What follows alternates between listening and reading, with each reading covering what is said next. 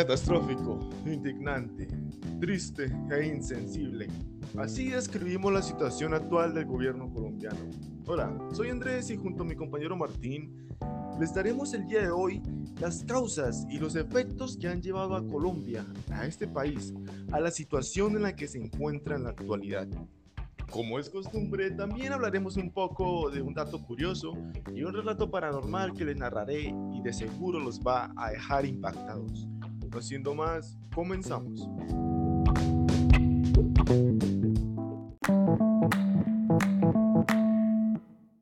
Bien, para ponernos algo en contexto con nuestros oyentes, eh, la mayoría de nuestra audiencia es de Colombia, pero para quien no lo sea, le vamos a explicar la situación. Todo empezó hace unos días, cuando el presidente Iván Duque propuso la, respuesta, la propuesta de una reforma tributaria diseñada por Alberto Carrasquilla, el ministro de Hacienda. En resumen, la reforma proponía elevar aún más los impuestos de la clase media, así como también poner impuestos sobre los bienes de las personas, un gravamen eh, para, los, para aquellos bienes cuyo valor superara los 1.3 millones de dólares, que esto en pesos colombianos sería alrededor de 49 millones de pesos. Todo esto causó mucha indignación entre los colombianos, porque aparte de estar en una situación crítica gracias a la pandemia, el gobierno ahora quería subir los impuestos más, afectando aún más la economía de la gente. Pero las personas no, son, pendejas.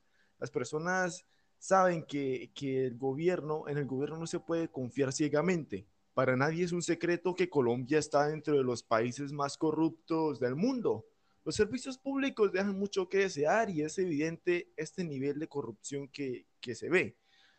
Pero la gente ya se cansó de todo esto. La gente dijo no más. Y esa es la principal razón de por qué las protestas y las marchas en contra del gobierno. ¿Qué opina usted, compañero Martín, acerca de toda esta situación por la que estamos pasando hoy en día? Respecto a la pregunta que usted me está diciendo, compañero Andrés, la problemática de Colombia surge hace muchos años atrás, ¿no? En donde las medidas absurdas de diferentes, en donde solamente hacen que la clase más pobre sea más pobre y la más rica aún más rica, hacen que todo eso se acumule y que los jóvenes y que las personas no se aguanten más y salgan a las calles a protestar. Es un derecho constitucional que está en la Constitución de 1991 que los ciudadanos pueden expresarse pacíficamente en las calles. Entonces, ¿ahora qué pasa? El gobierno creo que se le olvidó eso y lo único que hace y reprimir con violencia las marchas pacíficas de los jóvenes. Lo podemos ver en, los, en las principales ciudades, entre ellas está Cali y Bogotá. La tristeza, como personas o civiles muy bien vistos en diferentes videos que se han viralizado por las redes sociales, como civiles se visten, eh, perdón, policías se visten de civiles y se infiltran en las marchas y disparan para justificar de que los que están en la marcha están disparando con armas de fuego y así indiscriminadamente dispararle a manifestantes o personas o prensas con una excusa. ¿sí? Esto es algo maquiavélico, algo muy malo que está pasando. Pero hay muchas personas que no toman conciencia de eso, ¿no? También se puede hacer, también podemos, hay un video acá directamente, acá en Cúcuta, que se ve como personas, video, ojalá que compañero eh, Andrés, para que ustedes lo escuchen, de una persona eh, amenaza públicamente a los estudiantes, ¿sí?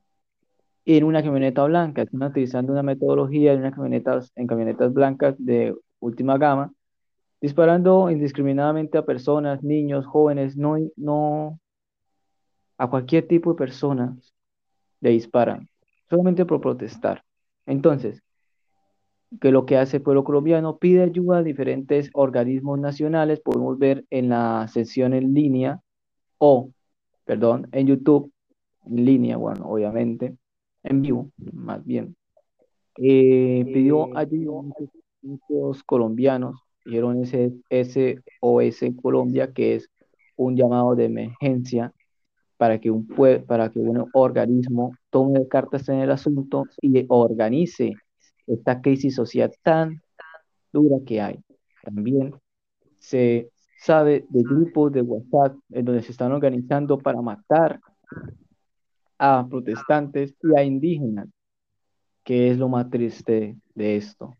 ¿sí? Es algo que estamos, los colombianos están a puertas de una guerra civil, en donde lo único que va a haber es bala, como dicen por ahí.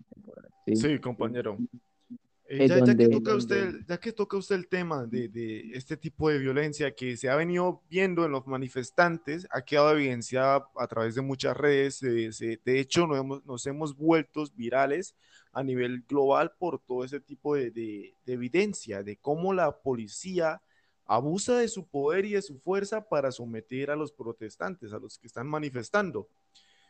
Eh, la, ONU ha tomado, ha tomado medidas, ha visto el, caso, pero pues como que no se ha manifestado mucho, ¿no? Eh, también hemos visto los supuestos casos de que Anonymous intenta meterse en esto, pero no dejan ser más que rumores. Sin embargo, yo quería comentarles que, por si no lo sabían, Colombia es el único país de Latinoamérica el cual la policía no está entrenada o hecha, por decirlo así, para, para para manejar este tipo de casos, manejar el tipo de casos de la población civil. La policía está más hecha con la, como con la opción de responder a una fuerza armada por parte de guerrilla o, los conflictos internos que tiene el país. La, la, policía es una, una institución preparada para, para, como para respaldar un daño que venga de, gente armada, sí, no, no está hecha para, trabajar con civiles. Entonces, por eso es que vemos tanto abuso por parte de la policía. La policía no está preparada para tratar con este tipo de, asuntos. Entonces, compañero Martín, como lo hemos visto, es triste. Uno como, como joven, como colombiano, realmente le duele que este tipo de cosas sucedan en nuestro país, que nos maten por salir a protestar, por, por dar a conocer nuestro derecho, nuestra opinión es lamentable y es triste.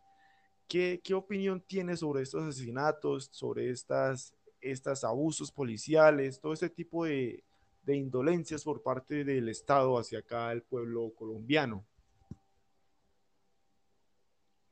Respecto a las muertes que ha habido en las protestas, creo que es algo muy desastroso que nosotros estemos en el ranking de, de tener una fuerza policial tan, tan, tan violenta al momento de oprimir alguna manifestación, ¿sí? Entonces eso dice mucho que decir. También que es muy triste para familias que sufrieron la pérdida de, algunas, de algunos de su familiar, ¿sí? Hay un caso en específico de un joven llamado Lucas, estudiante, que perdió su vida por solamente ocho tiros. Ocho tiros le pegaron a esa persona, indiscriminadamente, ¿sí? con sevicia, como para matarlo, para rematar a alguien. Es triste, es decepcionante que Colombia, un país que debería ser culto, que debería ser educado en este sentido, de hablar, abierto al diálogo, porque hay muchos conflictos acá en Colombia. Lo que la gente piensa es que con armas o con pistola o con balas van a calmar este desastre que lo causó el gobierno de este, el gobierno actual, con las medidas que ha tomado, ¿no? con los casos de corrupción que han habido y con esta reforma tributaria que hubo, que fue la gota que, que rebasó el vaso ya. Y también con otras cosas también, ¿no? Por ejemplo, la corrupción de, la, devolución, la de, devolución del IVA, disculpen ahí. O también el ingreso solidario, que a algunos le llegó, a otros no. Entonces, corrupción por todas partes. Entonces, la pregunta también que quisiera decirle a ustedes oyentes eh, y también al compañero Andrés, es que la que me nace ahorita, ¿dónde está Duque? Duque nunca salió a hablar, nunca, Duque nunca fue a, Cali, nunca ha ido a, a Bogotá. ¿Será que está escondido? Un mandatario, un presidente que debería estar hablando con la gente, está reuniéndose con los indígenas que fue a visitar para ganar esos votos, no, no es capaz de ir a hablar de frente con ellos y decirles las cosas negociar con ellos. Quieren diálogo, quieren negociación. Diálogo solamente son las palabras que se llevan al viento. Una negociación es algo que se va a cumplir. Y no está pasando eso.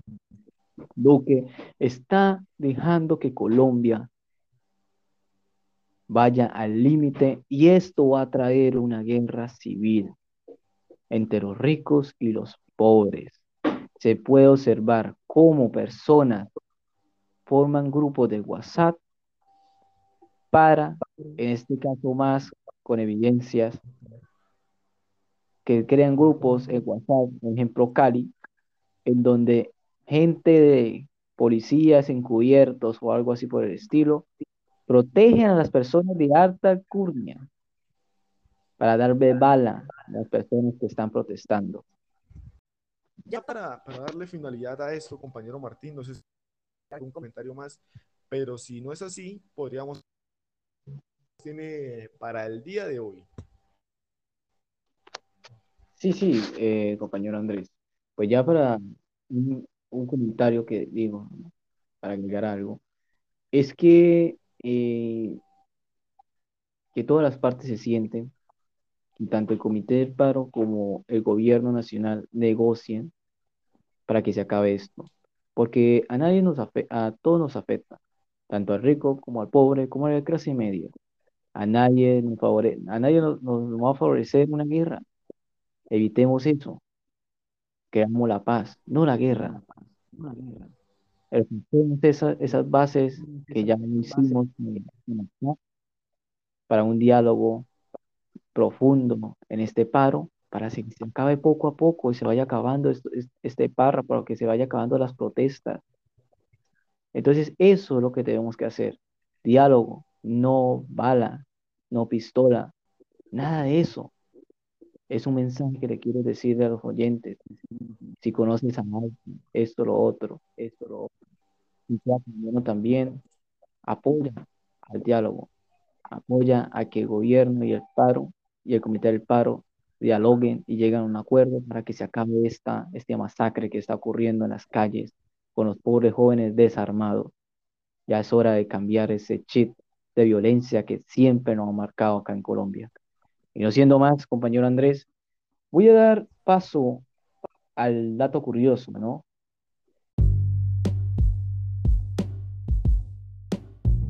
Entonces, ¿sabían ustedes, compañero Andrés, oyentes, que Mandora no tiene una sucursal en Islandia.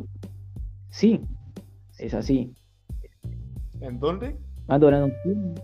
En Islandia, en Islandia, compañero Andrés. No tiene una, una sucursal Mandoras allá. Sí. Entonces dice, eh, y la información dice, el 31 de octubre de, 2009 cerró el último McDonald's en Islandia, el propietario de la concesión de la cadena decidió abandonar el negocio debido a la pérdida de valor de la corona islandesa, islandesa que se desplomó tras el crack de 2008. ¿Sabía eso, compañero Andrés, este dato un poco este dato interesante? No, no, es, es curioso es una franquicia demasiado reconocida y que un país no tenga una ciudad, no sé, Finlandia que, que sea, que no tenga una es, es raro, es de extrañar, aunque me pregunto un otro país que, que le pase esto mismo, ¿no? Tienen Hay casos excepcionales en los que sí, todos, en todos los países. No lo conocía realmente, compañero. Sí, sí compañero Andrés. Eh, como usted está diciendo, hay otros países también, como los países como Albina, Armenia y Bosnia, Bosnia Herzegovina. Discúlpeme ahí, es un poquito el nombre. Mejor sí, pronunciándolo bien. Estoy, tratando, de pronunciar bien el nombre del país. Pero sí, Islandia, lo que es Islandia, Albania, Armenia y Bosnia Herzegovina, discúlpeme ahí la pronunciación, son que no tienen, no tienen ningún McDonald's. Es un dato curioso, ¿no? Para ver que estos países no tienen una marca tan reconocida. ¿No le parece eso, compañero Andrés? Muy, muy raro es. Interesante. Bien. Ajá.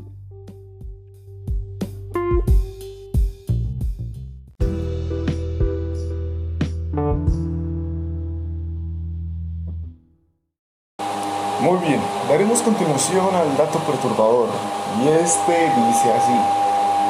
Esta es la historia de Emily, una niña que misteriosamente desapareció en el año 1900.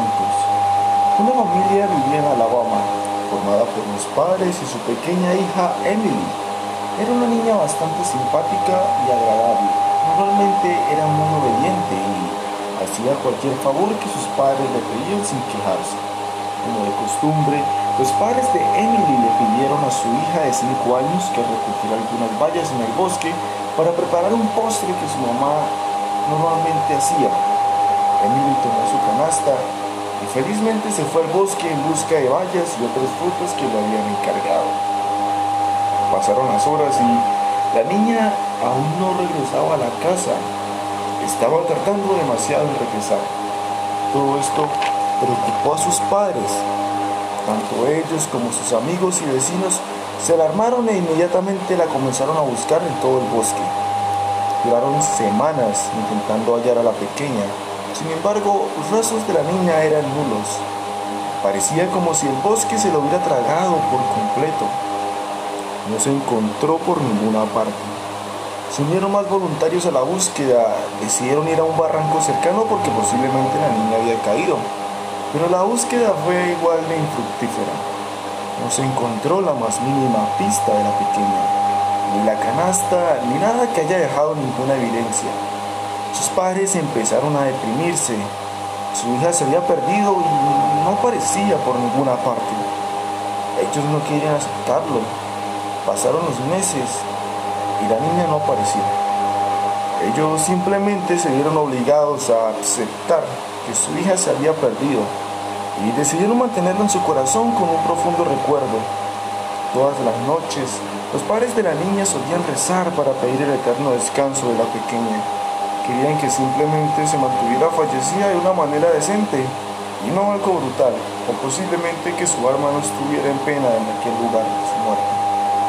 No obstante, 50 años después de que la niña se perdiera, sucedería algo bastante tétrico, misterioso y aterrador a la vez. Posiblemente algo poco creíble para muchos, un tanto inexplicable para algunos y realmente imposible para otros. Diariamente, la mamá de Emily se sentaba fuera de la casa para poder mirar el paisaje. Sus padres ya estaban bastante mayores la mamá de Emily miró fijamente a la distancia y notó que venía alguien caminando hacia la casa. Una niña se acercaba constantemente a la casa, cada vez más y más y más, hasta que notó que la niña tenía un parecido a su hija que, había, que se había perdido hace 50 años. Cuando la niña se acercó más, la mujer se sorprendió al ver que esta niña en realidad era su hija. No se explicaban qué demonios era lo que estaba sucediendo en esa casa. La mujer decidió llamar a su esposo de inmediato para poder confirmar. El hombre salió rápidamente y notó que en efecto sí, era su hija. No se explicaban cómo había sucedido esto, por qué razón su hija estaba igual al momento en que se fue. exactamente igual de hecho. La pareja decidió correr hacia la pequeña y la abrazaron. Le preguntaron muchas cosas. ¿Cómo es posible? ¿Dónde estuviste? Le contaron que había pasado más de 50 años y aún era la misma niña pequeña que se había ido en ese día. La niña simplemente empezó a sentirse incómoda y asustada. Ella no entendía la reacción de sus padres, pero Emily empezó a notar que no eran sus padres, ya que estos tenían un aspecto más viejo.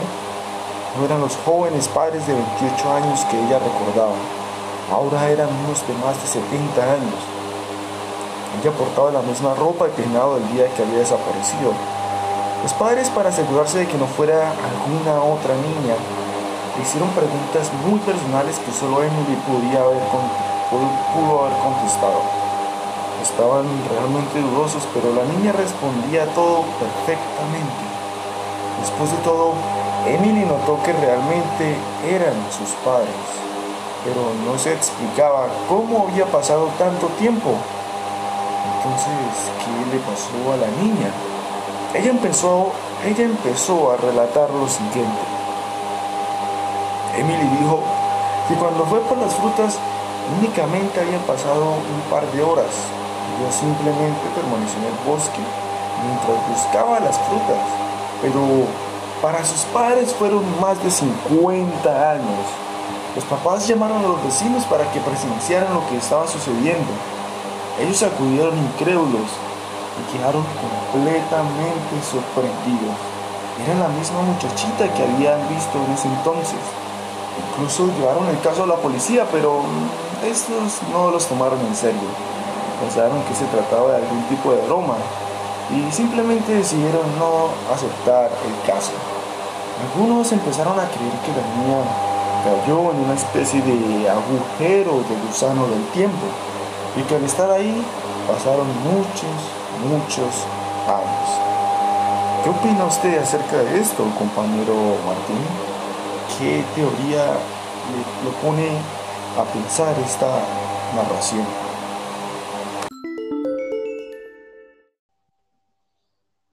La teoría que más se adapta a esta, historia es el agujero de tiempo, ¿no? Ese como entre otra dimensión, ¿sí? Otra dimensión donde el tiempo pasa muy lentamente, ¿sí? Tan lento que puede pasar dos horas allá, pero acá puede pasar esas dos horas bastantes años. La diferencia de, del tiempo es diferente al donde ella estaba a lo que estamos en nuestra realidad actual, en nuestro tiempo, en este contexto que estamos viviendo. Entonces, más se adapta eso, ¿no? Esto lo podemos ver también en el Triángulo de Bermudas donde los aviones entran, pero jamás regresan. Es un misterio que hasta también nunca se sabe qué pasaron con esos aviones. Algunos aviones aparecen después de muchos años, otros ni aparecen. Entonces es algo como que misterioso. Es algo que tiene bastantes tesis, hipótesis.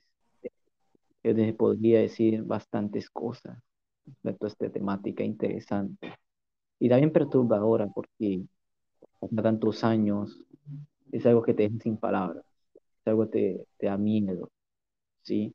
Saber que hay cosas que no entendemos en este mundo o cosas que están fuera de nuestra lógica. ¿Y usted qué opina, compañero Andrés?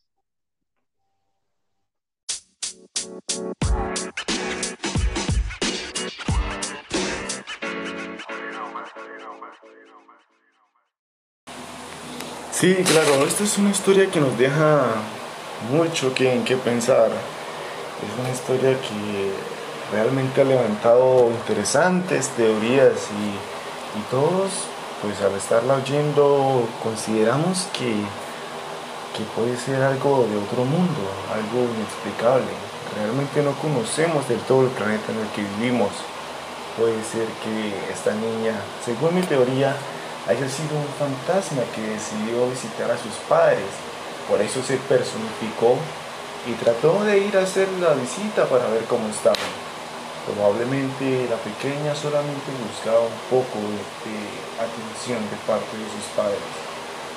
Aunque quedan abiertas muchas teorías, como por ejemplo la de que fue por el hoyo de gusano, un espacio-tiempo ubicado en el bosque, en el que el tiempo fluía de una manera totalmente distinta.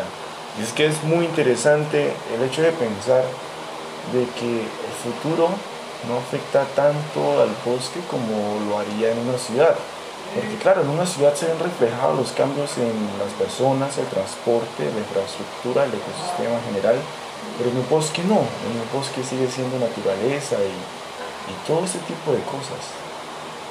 Bueno, para terminar, ya con esto concluimos el podcast del día de hoy. Esperamos que lo hayan disfrutado tanto como, como nosotros y los esperamos en el siguiente episodio.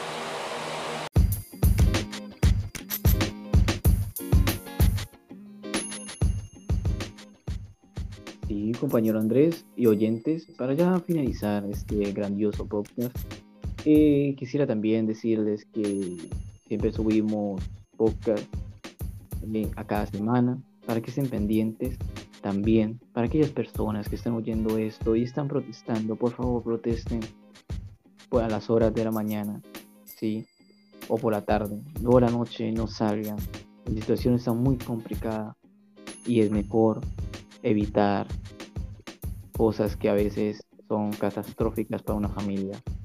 Es algo que tenemos que analizar.